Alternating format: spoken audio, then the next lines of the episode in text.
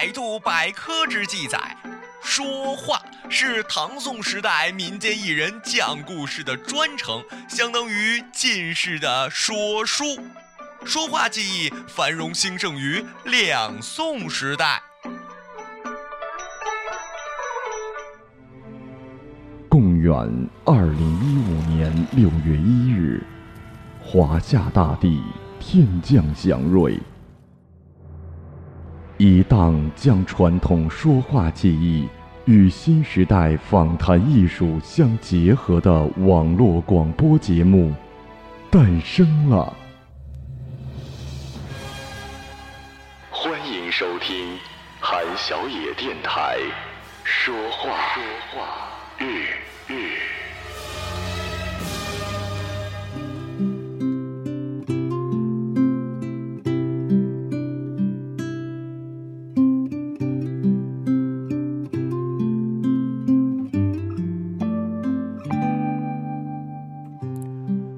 各位好，欢迎收听我们这一期的说话日。本来呢，这期节目准备是放在高考前一天播放，然后我准备采访的问题也是高考前一天各位做了什么，想给即将步入考场的大家一个中肯的建议或者说是方案。不过由于种种原因，实在没有办法提前实行了，所以问题改了一下，采访了一下，说到高考最有印象的事情是什么？让我们来听一听，提到高考，各位有什么难忘的回忆呢？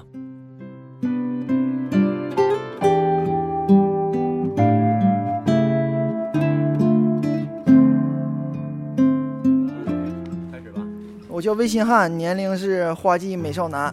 工作是在国家保密局工作，专业大家就可以知道了。高考最深的印象是我考试的时候，因为是学渣嘛，答得非常快。我前面有个小子更是学渣，他在画一个他侧方的少女的背影，然后他在他在作文作文题目那个位置上，就是那个格里画，画完之后还让我看了一眼，这是我这是我最深刻印象的高考。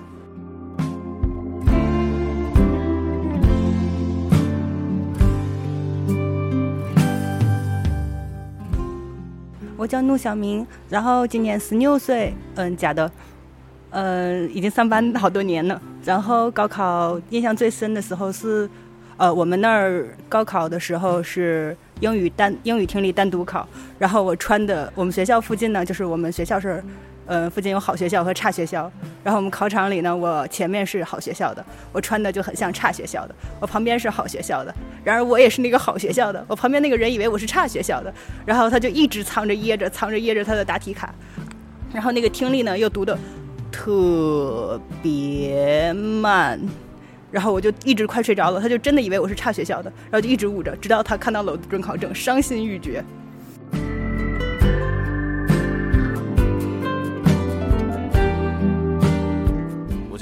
愉悦，那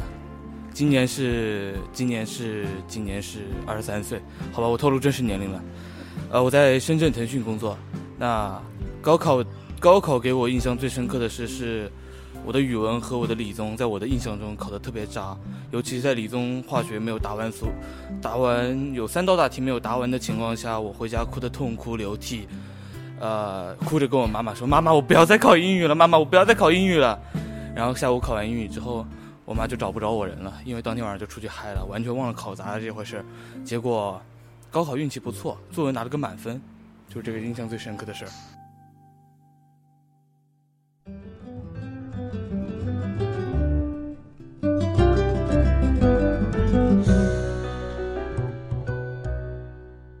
我叫周涵，年龄嘛二十三，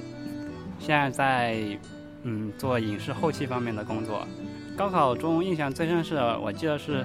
当时我有的题目答不出来，然后看到前面有个那个考生会把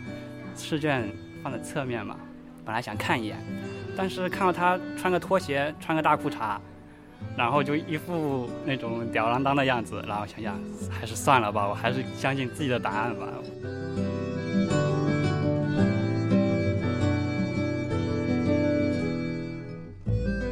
我叫我叫汤汤，今年二十岁，我是无锡江南大学会计系的学生。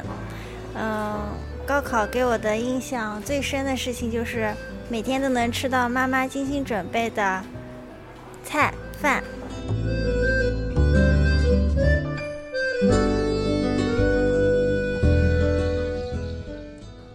我猜，当高三的各位听到这期节目的时候，可能已经走出了考场，结束了你人生中最重要的事情之一；要么你还在早上准备步入考场。如果是这种情况，我只能说你是太忠实的听众，或者说你有出息，临危不乱呢。这个时候还能听我的广播，肯定考得特别好。反正。高考已然是结束了，大学以及未来的路还有很长。祝各位呢可以好好的度过这个假期。我的忠告是，最好是去打个工啊，或者说是去考个驾照。因为当你上了大学之后，你就发现时间真的没有那么多了。如果工作了，那就更加更加没有了。括弧顺便把护照也办了。祝各位这个高考愉快。考后愉快，假期愉快，在这也顺便给大家预告一下哈，下个周我就要回学校去领毕业证了，所以呢，可能有一周的时间，故事不一定能那么及时的更新，希望大家稍微理解一下。不过我会给大家带来最新的旅游日，呃，也就是我回四川的一些旅游的现场采访，嗯，来弥补各位没有故事的这段日子。毕竟我也只有这么一个最后的长假期了，再不跟这帮同学玩一下呀、喝一下呀，是吧？真的就没机会了。我相信你们会理解我的，一定会。